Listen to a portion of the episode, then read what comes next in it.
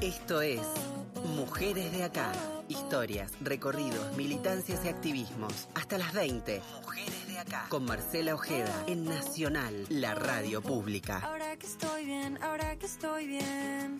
Que ya lloré, ya me levanté, bajé, bajo. Uh, puro sentimiento. Tanto dolor trajo esta canción. Suena en el cielo, suena en nuestro corazón. Subo otra, otra. Alto sentimiento. Por eso no me quedo con las ganas. Claudia Yaefer y Silvia Sarabia tuvieron mucho más en común que compartir un country exclusivo en Pilar. Esto es en el norte del conurbano. Claudia Yaefer estaba en medio de tratativas por la división de bienes por su divorcio. Había denunciado a su pareja ante la OBD. La OBD es la Oficina de Violencia Doméstica de la Corte. Le tenía pánico. Su marido, también victimario, Fernando Farré, la asesinó de 74 puñaladas. De aquella brutalidad y saña se conoció una foto policial. Se lo veía a Farré desencajado, en- esposado y con la cara llena de sangre, la de Claudia. Fernando Farré y por juicio popular cumple prisión perpetua. Casi cinco años después, y a pocos metros, Silvia Sarabia, madre de cinco hijos, había decidido, y con la ayuda de una de sus hijas, irse ese fin de semana a una casa de campo que tenían con la familia. Es que ya no aguantaba más convivir con Jorge Justo Neus, con quien estaba casada desde 1971. Él, un empresario muy reconocido, millonario, dueño de un emporio de bebidas. Silvia había ingresado a su casa a buscar una muda de ropa. Es que la noche anterior había decidido quedarse a dormir en la casa de su hija. Ella misma la esperaba afuera. La operación de autopsia reveló que fue sorprendida en el baño de su habitación y que fue ejecutada de un tiro en la cabeza. Neus se suicidó. Se supo también, según algunos testimonios escuetos, que las humillaciones, los destratos y el menosprecio era moneda corriente de Neus hacia Silvia Sarabia. El año pasado la justicia archivó la causa con Jorge Neus como único responsable del femicidio. Fernando Farré y Jorge Neus, el primero cumple su pena, el segundo prefirió matarse. La atención mediática, recordarán ustedes, se centró, aunque con excepciones, en Farré y Neus, en sus recorridos y logros profesionales, en sus propiedades, en aquellas fotos en sus redes sociales con personalidades y personajes del jet set local, ellas desdibujadas. En 2006, en Villa Golf, en un barrio cerrado en la localidad cordobesa de Río Cuarto, Nora Dalmazo fue asesinada. Tenía 51 años, dos hijos y estaba casada con Marcelo Macarrón, un reconocido traumatólogo de la provincia. Ayer, y después de tres meses de audiencias, el jurado popular absolvió por unanimidad a Macarrón, en coincidencia con el fiscal de Cámara. No tengo pruebas suficientes para acusarlo, dijo. Macarrón había llegado al juicio acusado de haber ordenado el asesinato. Técnicamente, el crimen de Nora, Nora Dalmazo queda impune. Es que pasados los, cinco, los 15 años prescribe la acción penal. A Nora Dalmazo la juzgaron antes de sepultarla. Puta, promiscua, infiel, sadomasoquista, incluso incestuosa. Su vida entera fue expuesta, pero atención, porque su muerte también. Las fotos, les pido que recuerden esto, las fotos de su cadáver estuvieron 15 minutos a pantalla completa en un noticiero de América, de alcance nacional. La revictimización sumó también remeras con la estampa, recuerden también, yo no estuve con Norita. Pasaron más de 20 años y a la fecha aún se, desconoce por qué, quién o quiénes fueron los responsables del asesinato de María Marta García Belsunce, socióloga de formación, miembro de la ONG Missing Children y de la Asociación Benéfica Amigos de Pilar. Fue asesinada de cinco disparos dentro de su casa en el country del Carmel. Nicolás Pachelo, vecino de la familia, fue acusado de haberla matado en un intento de robo. Carlos Carrascosa, el viudo, el esposo de María Marta, fue juzgado, condenado en principio por encubrimiento y después con prisión perpetua como autor del crimen. Estuvo preso desde el 2019 al 2015. Hace dos años, la Corte Suprema de Justicia lo absolvió definitivamente. Estas historias nos traen, por supuesto, me traen y las quiero compartir con ustedes muchas reflexiones, preguntas, un montonazo de cuestionamientos. Vamos a hablar de blindaje mediático, de protección de clase, de cómo se han invisibilizado a las víctimas subsumidas a las figuras de los dos femicidas del comienzo de la presentación de este programa. Cómo operaron los silencios, los pactos, los maldatos en las clases acomodadas. Y cuáles también son las violencias que sufren las mujeres de estas, de estas clases, las clases altas, las clases acomodadas. Esto es Mujeres de Acá y mi nombre es Marcela Ojeda.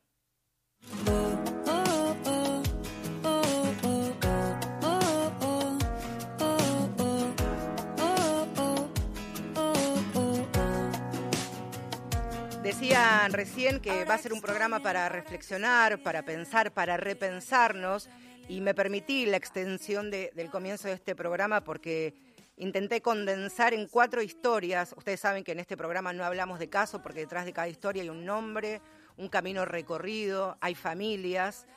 Intenté condensar en, como decían estas cuatro historias, las más mediáticas, las más públicas, incluso con el tratamiento que han tenido cada una de ellas para que podamos juntos reflexionar y pensar y pensarnos. Y para esto siempre es bueno abrir las puertas de este refugio feminista eh, a profesionales, a gente que sabe, que estudia.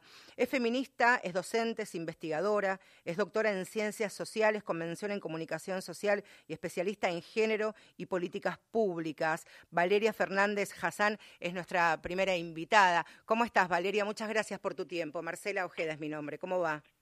¿Cómo les va? Buenas tardes. Muchas gracias por estos minutos. Y cuando escribía el, comienzo de este programa, pensaba en la manera en la que, más allá de las historias particulares de estas cuatro mujeres, cómo vemos, cómo relatamos y cómo se ve a las mujeres que son víctimas de violencias y que pertenecen a las clases con más privilegios o más acomodadas. Valeria. Me llamaba me llamaba la memoria. La verdad es que me ha dejado un poco conmovida toda esta especie de genealogía que has hecho.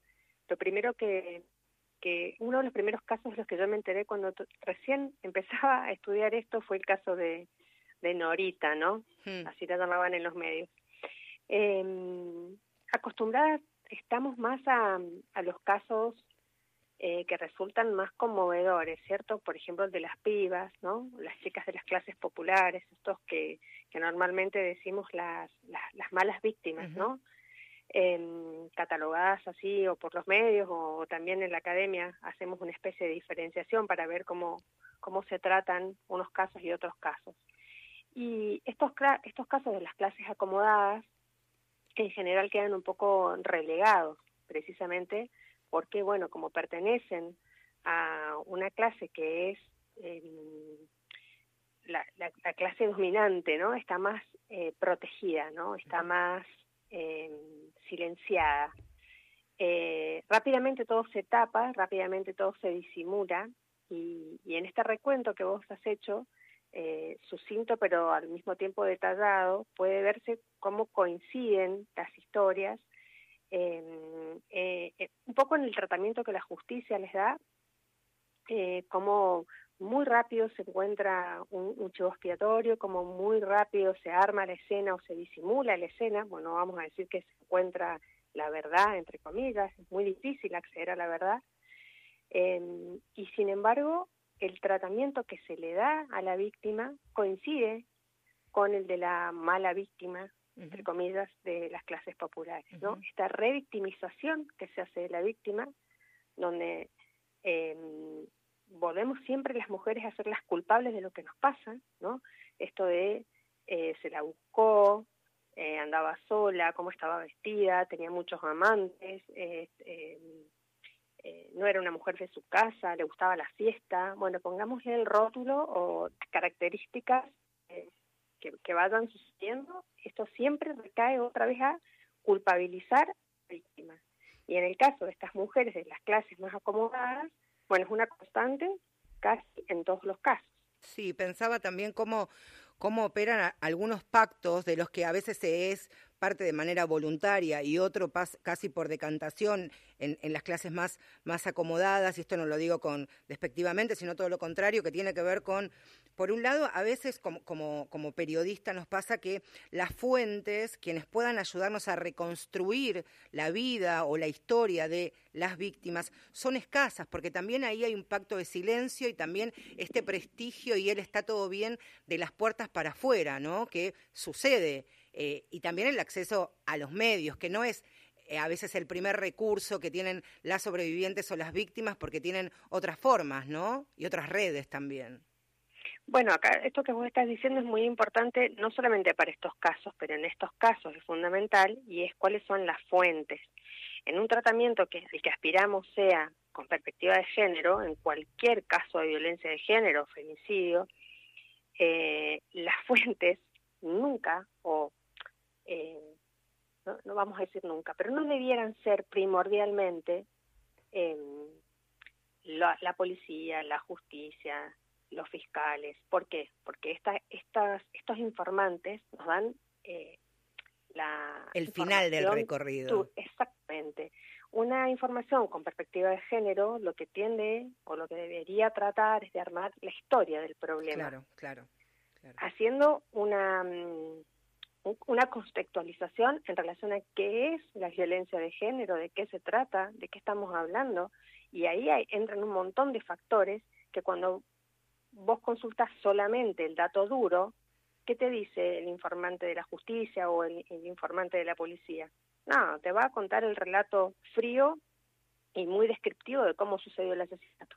Y ahí entonces caemos en la cobertura policial, morbosa, amarillista, que estamos acostumbrados y acostumbradas a escuchar, Durante que no reconstruye la historia cuando sucedieron cada uno de los crímenes, digo, al comienzo de, mi relato hablaba de Claudia Yaefer y Silvia Sarabia, eh, con un femicida que, se, que se mató, que se suicidó, con otro condenado.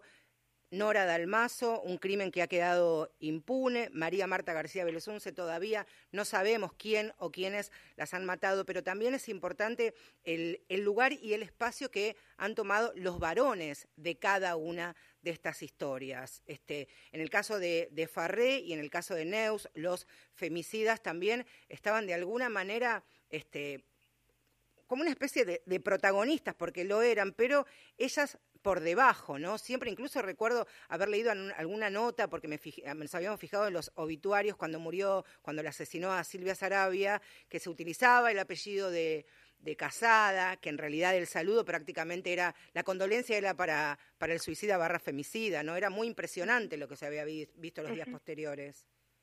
Bueno, porque también acá volvemos al, inicio de la conversación, ¿qué roles cumplen estas mujeres? Eh, en esta en este sector de nuestra sociedad, ¿no? En estas clases más más pudientes. De estas cuatro mujeres de las que estamos conversando, solamente María Marta García Bersunce es una mujer un poco más autónoma, un poco no bastante, más autónoma, independiente, digamos, y ahí hay una especie diferente de pacto de silencio en esta familia. ¿no? Los García Benzulce. Claro, porque, eh, eh, claro, eh, al comienzo hablamos y en este programa muchas veces hemos hecho mención a esta diferencia tan, tan brutal que es la buena víctima, la mala víctima, cómo responden de alguna manera a estereotipos, muchas veces incluso con el enorme y gran aporte de los medios hegemónicos que ni siquiera se intentan asomarse a lo que llamamos perspectiva de, derechos humanos o de, género. ¿Qué es, ¿Cómo se responde al estereotipo de buena víctima, Valeria? Es la, pregunta que te quería hacer para que vos profesionalmente lo puedas este, responder. Bueno, la buena víctima es la que responde eh, al modelo estereotipado de lo que una mujer debe ser, ¿no? Es la buena esposa, la buena hija, eh, la ejemplar, que responde al modelo de lo que las mujeres debemos ser en una sociedad, dicho muy simplificadamente, pero para que podamos entender. Em, es la, la, joven que estudia, ¿no? La que responde al, al mandato de, de buen estudiante, buena hija, buena hermana, ¿no? Que no que no sale de fiesta, que no sale de noche, que se viste correctamente. Blanca, heterosexual, dentro de lo posible también la sumamos, claro. Ese estereotipo físico y a la que le sucede lo que le sucede es víctima de un, de un ataque de violencia de género o un femicidio, eh, digamos, por algún acecho en la calle, ¿no? Claro. Eh, en cambio, la mala víctima es aquella, de alguna manera, entre comillas, que se lo buscó, ¿no? Porque se sale de la norma establecida que dice lo que las mujeres debemos ser o cómo debemos comportarnos en esta sociedad. Por ejemplo, y es un caso que ha sido sumamente relevante, eh, cuando fue el desaparición y posterior femicidio de Melina Romero, aquella este, adolescente jovencita en, en San Martín, que era tarjetera de un boliche y que no había terminado el secundario, fanática de los boliches. La fanática, Melina Romero, la fanática de los boliches, es más que nada, digo, aquí ponemos nombres personales porque la historia lo significa, con eso me, parece que está clarísimo. Me gustaría, Valeria, a quien estamos escuchando y con quien abrimos el programa es con Valeria Fernández Hassan, que es feminista, docente, investigadora, doctora en un currículum enorme, Valeria, este, doctora en ciencias sociales, convención en comunicación social y especialista en género y políticas públicas. Me gustaría compartir un,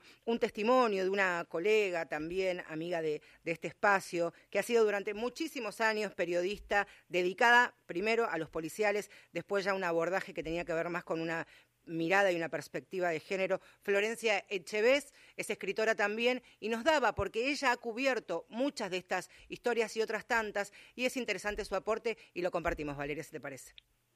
Bueno, la violencia de género claramente no existe en las clases sociales los mecanismos del violento, puertas adentro, son exactamente los mismos.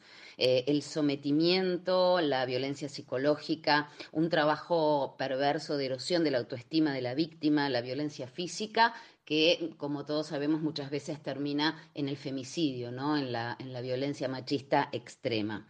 El, violento en estos círculos es eh, habitualmente un hombre con, mucho poder, con muchos medios económicos, con muchos contactos que pueden ser judiciales, políticos y sociales, eh, que hacen que la fuera de esta mujer esté totalmente blindado. Dentro del círculo íntimo, que es el mismo, el mismo círculo del violento, cuando ella va a pedir ayuda, em, no se la dan. No se la dan claramente porque en esos círculos muchas veces muchas de las personas dependen de ese violento. Puede ser económicamente, puede ser socialmente. Entonces esta mujer encuentra que el afuera es tan complicado como el adentro. Y fíjense ustedes esto del poder, del poder de un nombre, que habitualmente en los casos siempre se pone luego de la palabra caso el nombre o el apellido de la víctima. Y en estos casos se usa el del victimario. Y algo que a mí personalmente me parece muy interesante y que es, eh, si nosotros vamos a ver em, esto que, tratan de, de, contener las mujeres, que es una situación económica o una situación social, como una frivolidad o como unas ganas de no perder los privilegios económicos o las comodidades, entonces lo que estamos haciendo es darle una herramienta más al violento, una herramienta más al posible femicida, porque le estamos diciendo entonces que ella es la loca y que ella se queda porque quiere, porque le conviene. Y la verdad es que no es así. Periodísticamente es mucho más complejo eh, cubrir este tipo de casos. Que, otros tipos de casos. Eh, en muchas situaciones, porque las mujeres eh, de clase alta, cuando deciden finalmente hacer la denuncia, no quieren exponerse no quieren que su cara o que su nombre, su apellido eh, aparezca en los medios de comunicación, digamos, siguen resguardando de alguna manera ese, ese espacio que eh, durante tantos años le fue adverso.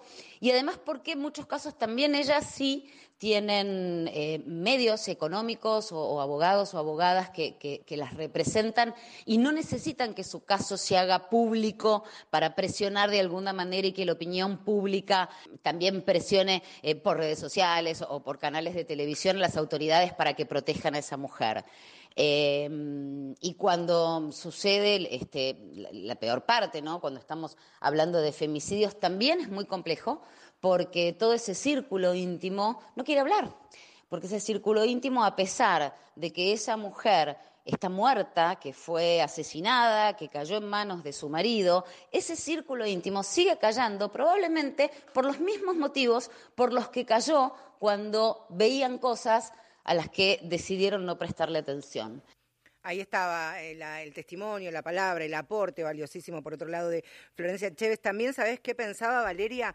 Em, cuando fue una, una de las de las pocas movilizaciones, marchas, pedidos de justicia por el crimen de María Marta García Belsunce, fue una amiga suya, Susan Murray, la que lo llevó adelante, la que lo motorizó, paradójicamente este, separada este, de la familia ¿no? de, de, María Marta. En Río Cuarto, el único pedido de justicia que hubo fue para el albañil, aquel que había llegado a juicio, que habían salido los vecinos con el perejil en mano, ¿te acordás?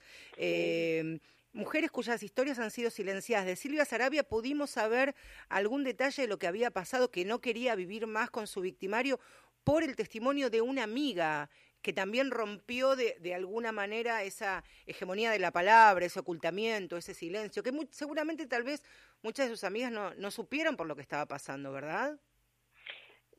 Eh, vos sabés que cuando vos contabas eh, en la apertura del programa, eh, como yo llegué tarde al, al, audio, empecé a buscar los nombres, de, el nombre de Claudia Schiffer y no salía y lo encontré por Farré. Claro, ¿viste? Eh, entonces, bueno, la complicidad acá de los medios también, el rol de los medios en estos casos ha sido muy fuerte. Cuando hablamos de pedagogía de la crueldad, en estos casos sí. es eh, muy importante el rol que han cumplido los medios de comunicación porque um, hay una especie de no de regodeo muy eh, de muy muy notable en el caso de, de estas mujeres que no encuentran y no tienen, digamos, no lo buscan, como, como decía recién Florencia, pero tampoco lo tienen casi espontáneamente, como en el caso de, de otras, de otros femicidios, de otros casos de violencia, por parte tampoco del movimiento de mujeres y los feminismos, ¿no? Son como como víctimas que quedan muy en soledad sus pedidos sí. de justicia, si no es porque alguna amiga, como, como decías vos, eh, sola, de repente tira un dato y bueno, surge una punta para la investigación. Claro, y ahí empiezan también cuando eh, esta mujer logra, puede o tiene las herramientas para contar lo que, lo que le pasa a otra mujer, generalmente esto sucede, esta otra mujer la mayoría de las veces es de su mismo círculo, de su mismo entorno, y puede que entre medio de las relaciones y los intercambios haya alguna otra mujer de algún movimiento, algún movimiento de mujeres, de algún, este, de, alguna orga territorial que pueda este, meterse y ayudar y colaborar y abrir la puerta a otro mundo. También otra de las grandes este, falacias que se creen o que se dicen o que se intentan instalar es que las mujeres que sufren violencias, la extrema, por supuesto, hablamos de femicidio, pero este, violencias cotidianas, eh, de, este tipo de, de sociedades, digamos, eh, no sufren violencia económica, cuando en realidad también la dependencia económica muchas veces es un impedimento para denunciar, para mandarse a mudar, para irse a la casa de otra persona y pedir resguardo y cuidado. Justamente eso te iba a decir, acá hay un entramado muy fuerte, como un, un nudo muy fuerte entre la violencia económica con la violencia simbólica, psicológica eh, es muy difícil para estas mujeres que son eh, violentadas psicológicamente durante muchos, muchos años, un tipo de violencia psicológica que no pensemos que tiene que ver con eh, gritos o con, no sé, eh, encerrarlas, no, son esas violencias sutiles día a día que van minando la personalidad de una persona, sí. eh, intimidaciones, desvalorizaciones, este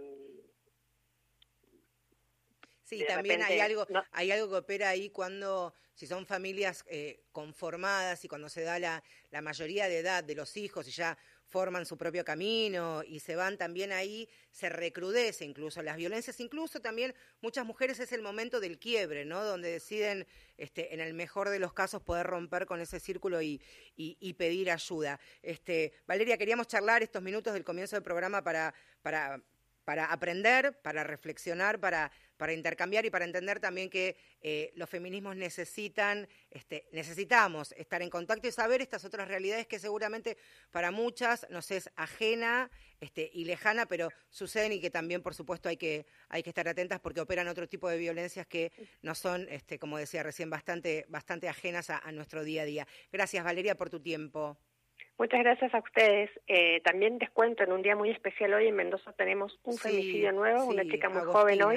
Agostina. Así que un día difícil para nosotras. Allí Agostina, 22 años, en la localidad de San Martín, en la provincia de Mendoza, es mendocina, este, Valeria fue a, buscar trabajo, era mamá de un niñito de cuatro y después de tres días de búsqueda fue su cadáver fue encontrado en un galpón abandonado, ¿no? El descarte. Este, otra vez, ¿no? Como hablábamos, eso, el descarte, abandonado, este, por supuesto, sumarnos al, al pedido de, de justicia. Te mando un abrazo, Valeria, gracias. Un abrazo grande, hasta luego.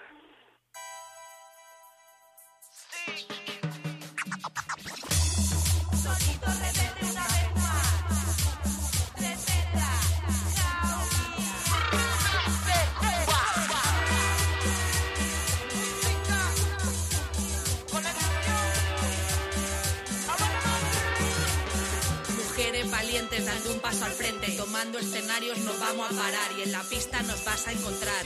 Yo decido que canto y que bailo. Ni mami, ni chati, ni linda, ni guapa. No me llamo nena. Tus letras de mierda no nos representan y a ver si te enteras.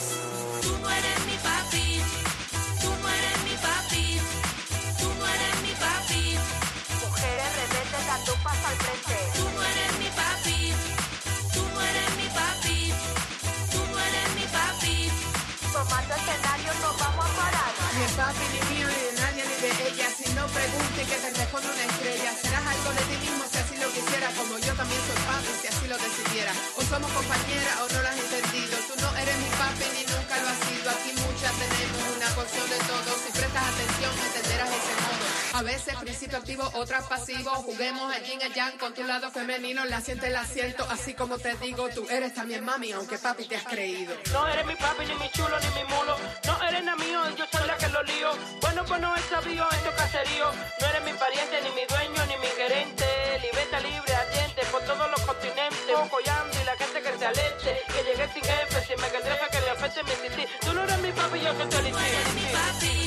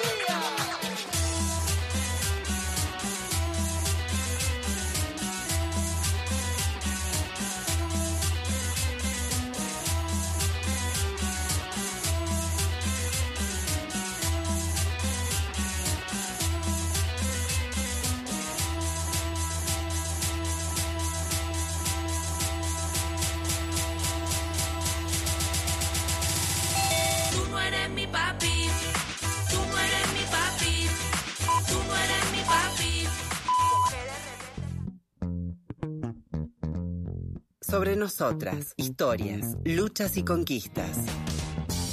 Mujeres de acá por Radio Nacional.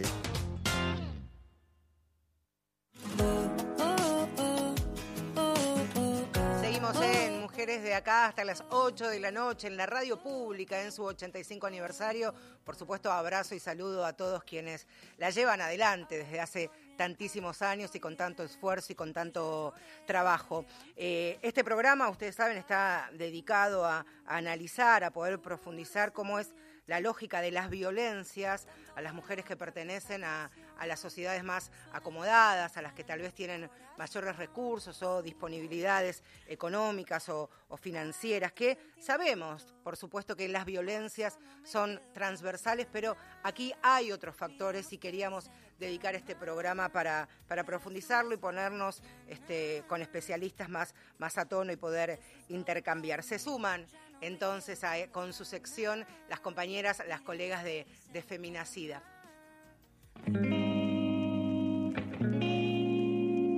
Feminacida en Mujeres de Acá, periodismo con otra mirada sobre la actualidad. Victoria Eger, colega, compañera, parte de Feminacida, es la encargada entonces de llevar adelante el segmento de esta semana. ¿Cómo estás, Vicky? Buenas tardes para vos. Hola, Marce, ¿cómo andas vos? Muy bien, muy bien. Bueno, hoy a raíz del inminente estreno de la serie de María Marta García Belsunce, eh, nos preguntamos si es posible ver algunas conquistas de la lucha feminista en materia de derechos a raíz de la mediatización de casos como, como lo fue este, ¿no? Fíjate que pasaron 20 años y todavía recordamos de manera significativa cómo su nombre inundó las tapas de diarios, de revistas, las coberturas pol- la- policiales del hecho tomó lugar eh, central en la televisión, en los informativos de la radio. Entonces, en primer lugar, si hacemos un repaso por la cobertura mediática, podemos decir que hoy hemos avanzado de manera positiva en el abordaje de casos de extrema violencia como fue el crimen de María Marta. En 2002, cuando fue el- cuando pasó, recién faltarían 10 años para que se deje de hablar de crimen pasional en los medios. Eh, fue un 14 de noviembre del año 2012 cuando se sancionó en nuestro país la ley 26.791, que fue la que vino a modificar el Código Penal argentino y se incorporó la figura de femicidio como agravante, ¿no? En un delito de homicidio. Además, eh, te cuento, Marce, que para este segmento tuvimos la oportunidad de conversar con Melissa García. Ella es fundadora y presidenta de Abofem Argentina. En relación a esta incorporación en el marco jurídico, nos decía lo siguiente. A ver si te parece, la escuchamos. Por supuesto. Cuando se habla de perspectiva de género, por ejemplo, bueno, todavía hay un punto donde se cree que hay un grado de discrecionalidad posible de percibir la realidad de una manera distinta, ¿no? Y entonces el, colocarlo en, un término dentro de la norma, bueno, le da ese carácter de obligatoriedad, ¿no? Una obligatoriedad de entender el mundo este, con esta particularidad donde hay desigualdades estructurales por cuestiones de género y que el femicidio es una de ellas. Entonces rompe también esta idea de y aleja eh, esta idea de lo que, lo que se denominaba antes el crimen pasional. Pensemos que el crimen pasional es esa, esa, ese homicidio, ¿no? Pero esa, esa justificación, casi justificación, de una pulsión emocional donde un varón mataba a una mujer, ¿no? Claro, aquí también, eh, Vicky, me parece interesante, decimos, pasaron 20 años, pasó, como se dice en la calle, muchísima agua debajo del puente. Incluso hoy no sabemos si efectivamente estamos hablando de un femicidio o un feminicidio en la historia que tiene como protagonista a María Marta García Belsunce. Exactamente, pero en esa época se hablaba mucho de los, del crimen pasional, crimen pasional, ¿no? claro. Eh, entonces, esto nos lleva a pensar cómo los casos más significativos y de mayor relevancia mediática traccionan hacia normativas, ¿no? Cómo generalmente nuestras historias, nuestros nombres se traducen luego en materia legislativa y tal vez muy a nuestro pesar porque no está de más recordar que eso implica la pérdida de mujeres, ¿no? Por supuesto. Ahora, el desafío está en que estas legislaciones no caigan en saco roto, como conversamos siempre, sino que generen cambios tangibles, palpables, que se vean. Entonces, al respecto, Melissa García comentaba lo siguiente. Cuando avanzamos sobre las leyes y nos damos cuenta que lo que falla son los abordajes, aparece ahí nuevamente la ineficacia de la justicia. Pero a su vez aparecen otras tantas necesidades de pedir políticas públicas un poco más eh, situadas, contextualizadas, que tengan en cuenta este, a quienes están en extrema vulnerabilidad, la interseccionalidad, también este, quienes viven en barrios populares. Entonces, de repente empieza a, visibilizarse y a requerirse eh, el funcionamiento de los tres poderes del Estado a las luces de estos casos que ponen en evidencia justamente, salen ¿no? de, digamos, del caso por caso y terminan generando como esa, esa necesidad de empezar a pensar el Estado que tenemos en todas sus esferas de una forma mucho más integral y que en definitiva busque solucionar o encontrar herramientas más concretas respecto a, los casos de digamos, a los grandes casos y a las grandes tasas de, de, de casos de violencia y de femicidio que tenemos en nuestro país. Ahí está, Vicky. También me parece tan interesante esto cuando hablamos de desde los feminismos y de los movimientos de mujeres, de esta interseccionalidad, de entender el origen y de dónde proviene cada una de, las mujeres que sufren violencias, porque también allí muchas veces hay respuestas a lo que puede o no pasar con el tiempo, ¿no? Sí, sí, tal cual. Y si hablamos de algunas leyes emblema, nosotras hicimos un recorte para hablar de cuatro legislaciones que han se han convertido en una bisagra, ¿no? Tenemos en primer lugar la reforma de la ley de trata en 2012, luego de conocerse el fallo que dejó en libertad a los tres imputados por el secuestro de Marita Verón, y esta es una legislación que surge eh, a partir de la lucha colectiva de organizaciones de derechos humanos y se incorpora a partir de esta modificación la línea 145, que es una línea de atención telefónica gratuita que funciona todos los días, las 24 horas, que recibe información, puede solicitar asistencia y también denunciar casos de trata y explotación de personas. Esto antes no estaba contemplado y a partir de esta de este fallo se incorpora, ¿no? Otra ley significativa fue la ley Brisa, que se sancionó en el 2018 y brinda cobertura de salud y una reparación económica equivalente a una jubilación mínima a hijas, hijas, hijas de víctimas de femicidios, ¿no?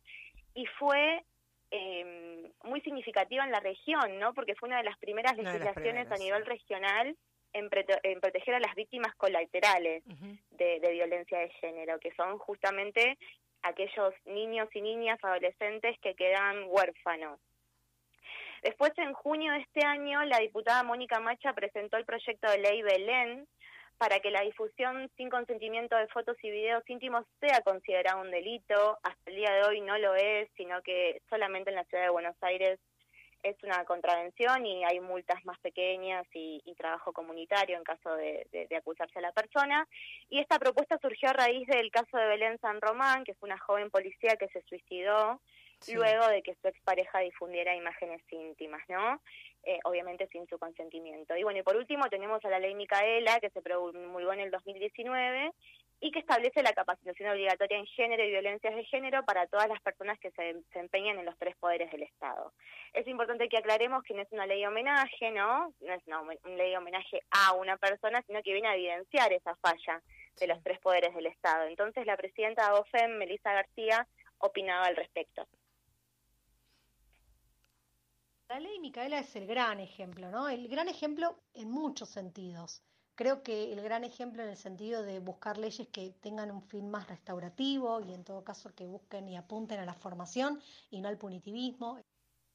Ahí está, que no apunten al, punitivismo. Hablamos siempre de eh, erradicar, prevenir, erradicar y sancionar, ¿no? Está así contemplado en, la ley de, protección integral eh, hacia las mujeres. Me gustaría, Vicky, que compartamos, que te quedes aquí, el, el, también testimonio de Claudia Piñeiro, este, reconocida escritora, feminista, activista, eh, que también, por supuesto, hace su aporte en lo que tiene que ver al momento de llevar adelante ficciones. Este, recordemos que, que algunos de sus libros tienen que ver con este retrato de las clases acomodadas y aportaba lo siguiente, Claudia Piñeiro.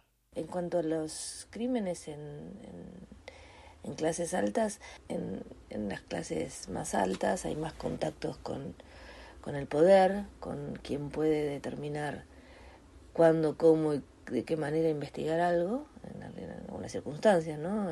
Entonces, eso hizo que se demoraran ciertas diligencias que fueron claves después a la hora de, de saber qué fue lo que pasó.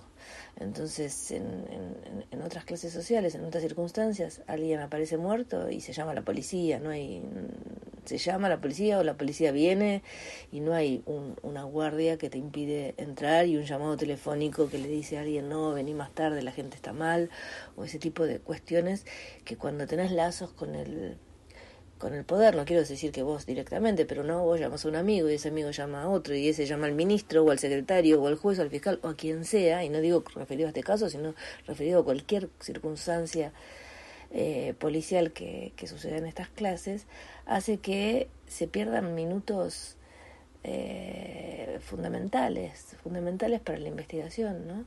Eh, esa necesidad de ocultamiento, de que las cosas se, se diriman dentro de de la propia familia, que no, que no se ventilen, entre comillas, los trapos sucios afuera, eh, todo ese tipo de, cuestiones muy, muy de la, del que dirán y de la y de las apariencias que, que están tan presentes en la clase alta, en este caso, en los casos en que, que se producen eh, situaciones violentas como esta, juegan muy en contra, ¿no? Si vos vas a una familia en la cual mataron a alguien en otro tipo de, de, ambiente social, ¿no? Clases medias bajas, clases bajas.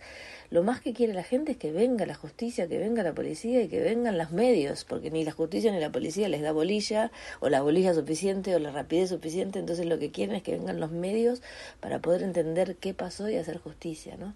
Entonces creo que, que la diferencia entre, entre los crímenes que se dan en distintas clases sociales tiene que ver con eso, no con el crimen en sí mismo, sino con, con lo que pasa a posteriori en función a las relaciones de poder. Eh, y en el caso que nos, que nos compete, me parece que eso fue clave para que, para que mm, hay cosas que no se resolvieron ni se van a resolver nunca y para cuestiones que probablemente hayan sido injustos para muchos medios, muchas este, personajes de esta familia que terminaron este, pagando penas o, teniendo circunstancias muy inconvenientes eh, por haber actuado así, no por haber matado a María Marta García Benzunce, ¿no? por haber eh, tomado malas decisiones a posteriori de su muerte. Me parece interesante, quien escuchaban es Claudia Piñeiro, este aporte que hace la escritora, una mirada también lateral que tiene que ver con la composición interna de esta familia en particular, ¿no? Por, por supuesto que todas las familias tienen lógicas diversas, tienen funcionamientos bien, bien diferentes, pero me parece que este aporte ahora con, con el estreno de, de, la nueva docuserie, con lo que comenzaba el segmento eh, Victoria, viene también a, a aportar este, otra mirada que me parece sumamente interesante, Vicky. Sí, totalmente, y nos hace pensar con ojos de hoy eh, aquellas coberturas, ¿no? Y, y, y, aquellos eh, componentes que hicieron, ¿no? A, la cobertura. La verdad es que yo no lo había pensado como ella lo planteaba con esta necesidad del llamado de la policía y lo importante que era. Entonces, bueno, tendremos que tener en cuenta un montón de estos análisis a la hora de verla cuando se estrene. Sí, te mando un beso, Vicky, hasta la próxima semana. Gracias. Abrazo fuerte. Era Victoria Eger, parte de Feminacida.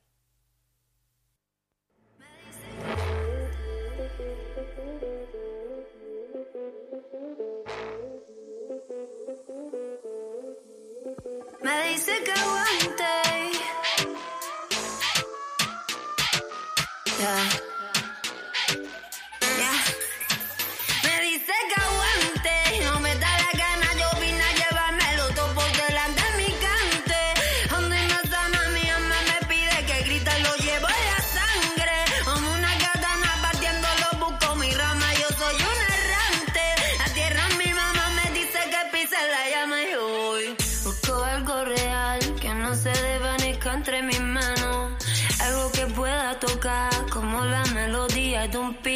Si quieres vamos, lo retamos, lo cogemos, lo tiramos. Alcánzame tú si puedes, a veces no va a estar con que queramos. Me, dice que aguante, no me da la gana, yo vine a llevármelo todo por delante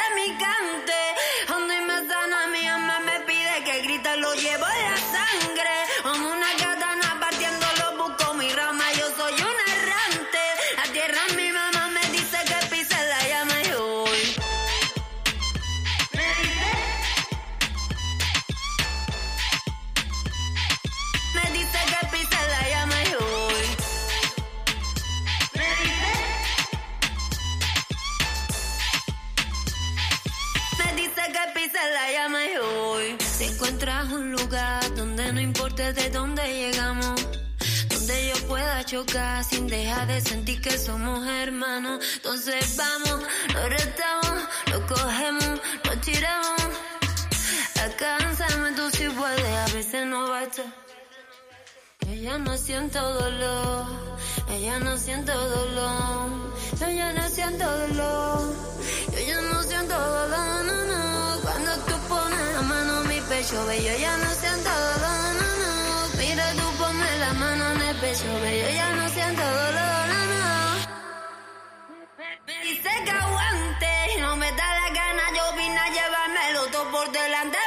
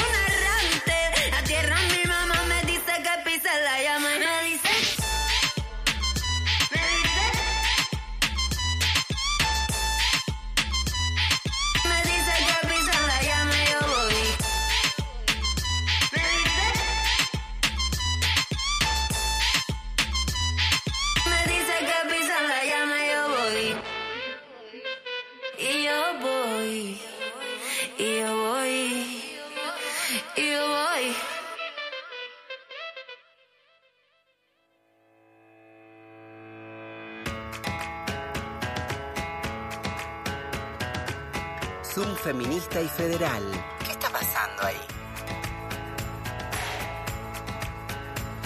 ¿Qué está pasando en Río Gallegos, en la provincia de Santa Cruz? Es lo que les voy a compartir ahora.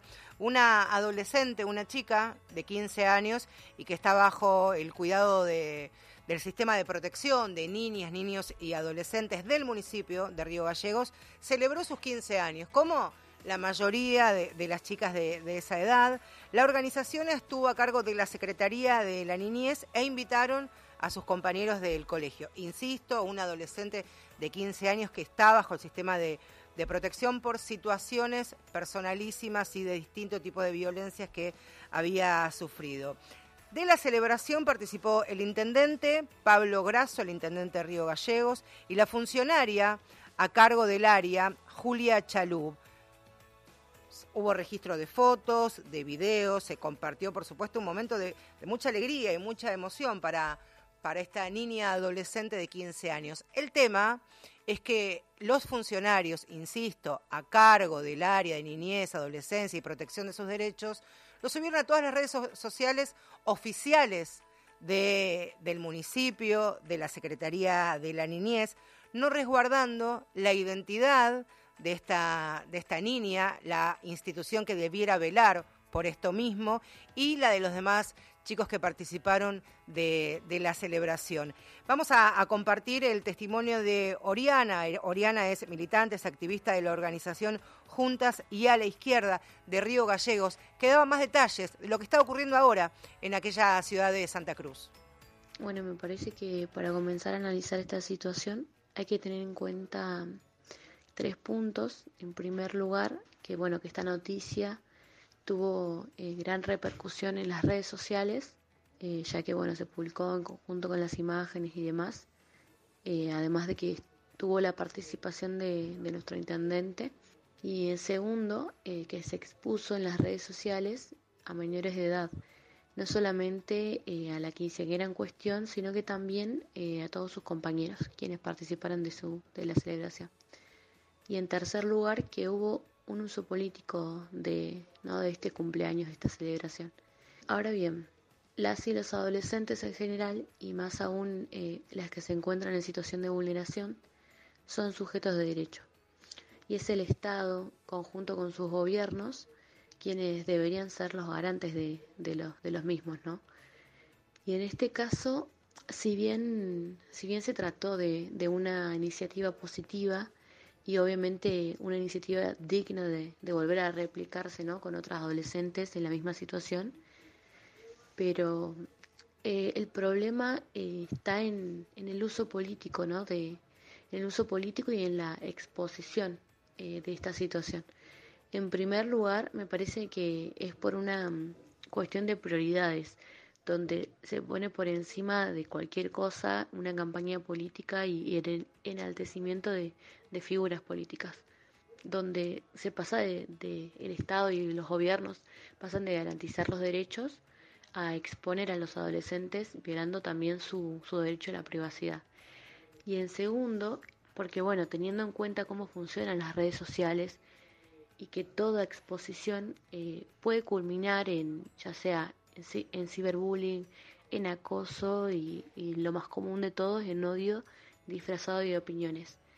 Todas las mencionadas, eh, bueno, traen, traen consigo también una repercusión a nivel psicoemocional, afectando la salud eh, psicológica de, de, los niños y de los adolescentes.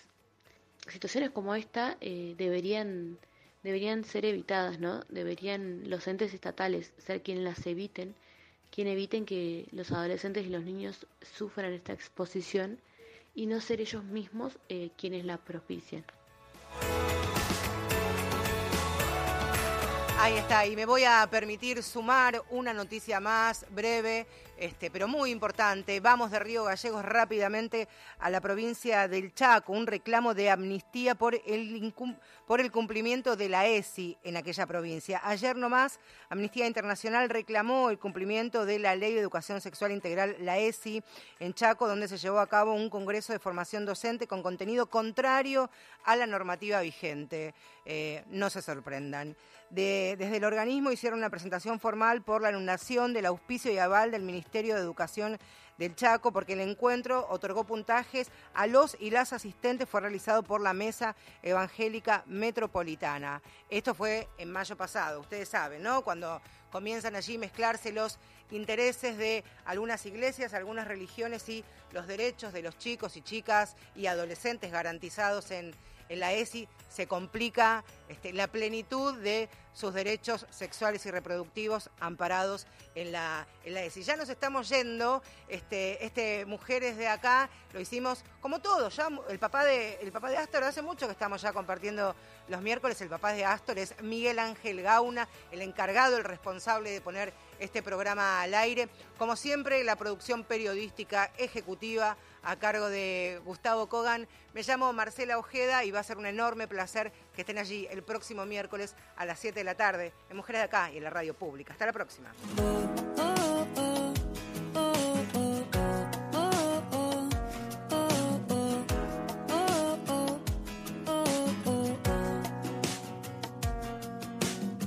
Ahora que estoy bien, ahora que estoy bien, que ya lloré, ya me levanté, bajé, bajo, uh, puro sentimiento. Tanto dolor trajo esta canción, suena en el cielo, suena en nuestro corazón, subo otra, otra, alto sentimiento. Por eso no me quedo con las ganas. Miremos pelis en la cama. Me das un beso a la mañana. Eso es todo para mí. Ya no me quedo con las ganas. Miremos pelis en la cama. Me das un beso a la mañana. Eso es todo para mí.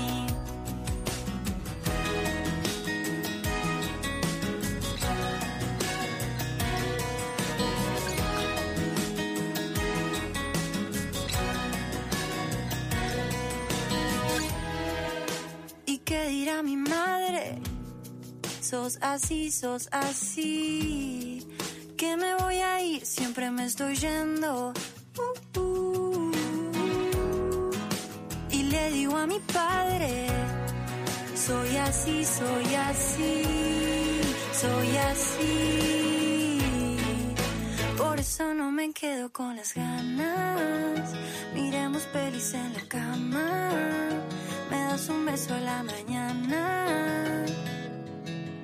Eso es todo para mí. Ya no me quedo con las ganas. Miremos pelis en la cama. Me das un beso a la mañana. Eso es todo para mí. Ya no me quedo con las ganas. Miremos pelis en la cama. Me das un beso a la mañana. Eso es todo para mí. Ya no me quedo con las ganas.